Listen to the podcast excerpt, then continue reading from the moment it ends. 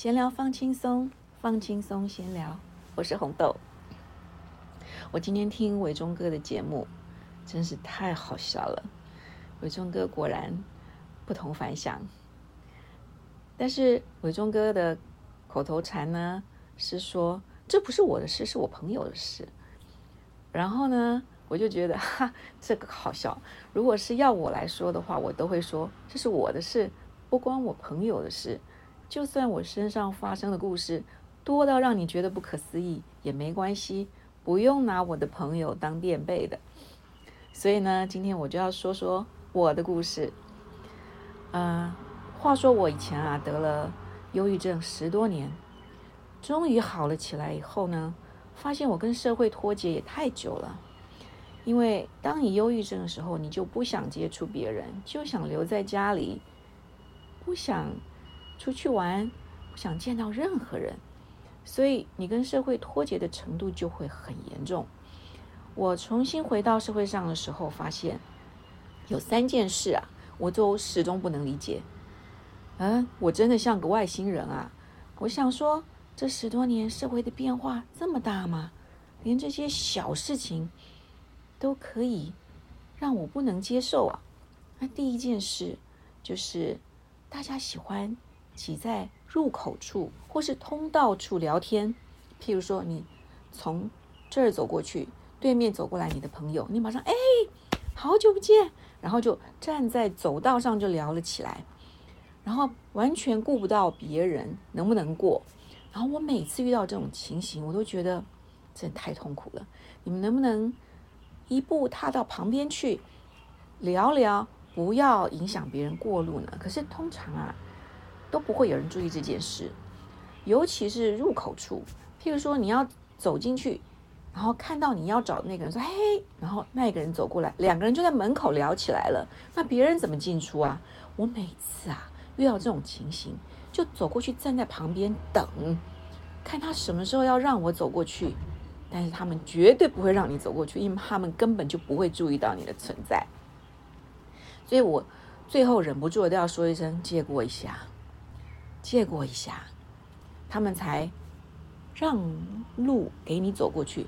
让了路之后还不会走开哦，还是回来原来的位置，奇不奇葩？那第二件事呢，就是电梯。我们从小接受的观念就是，如果接受过一些礼仪训练的话，都会说：你如果遇到电梯开门，你要进去之前。是不是要先让里头的人走出来，你再走进去，对吧？如果说你不让他们走出来，你就冲进去，那你挡了他们出入，而且他们就出不来，你你后面的人也进不去，对不对？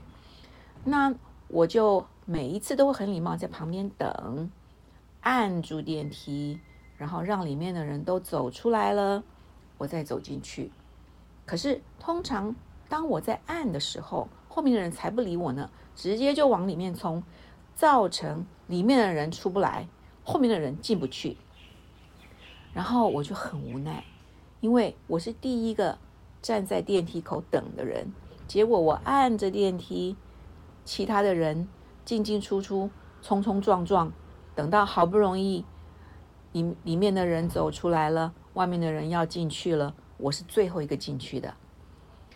所以这种电梯礼仪呢，我始终不懂，因为我以前呢在服务业、饭店业，电梯的礼貌啊很重要。所以说，就好像开车，你稍微礼让一下，交通就很通顺是一样的道理。你就是让里面的人走出来了，你再进去就没事。但是呢，一般人都不会这么做，这一点我就是也是始终想不通。其实最简单的办方方法就是最礼貌的方法，礼让，对吧？那第三件事呢，我就更不能接受了，是啥呢？就是你看我病了十几年出来，是不是从小妹妹都变成老太太了？是不是？那可是现在的年轻人呢，和我没差几岁，但是他见着你就一定要喊你大姐、大哥。或是叔叔阿姨，听起来是很有礼貌啊。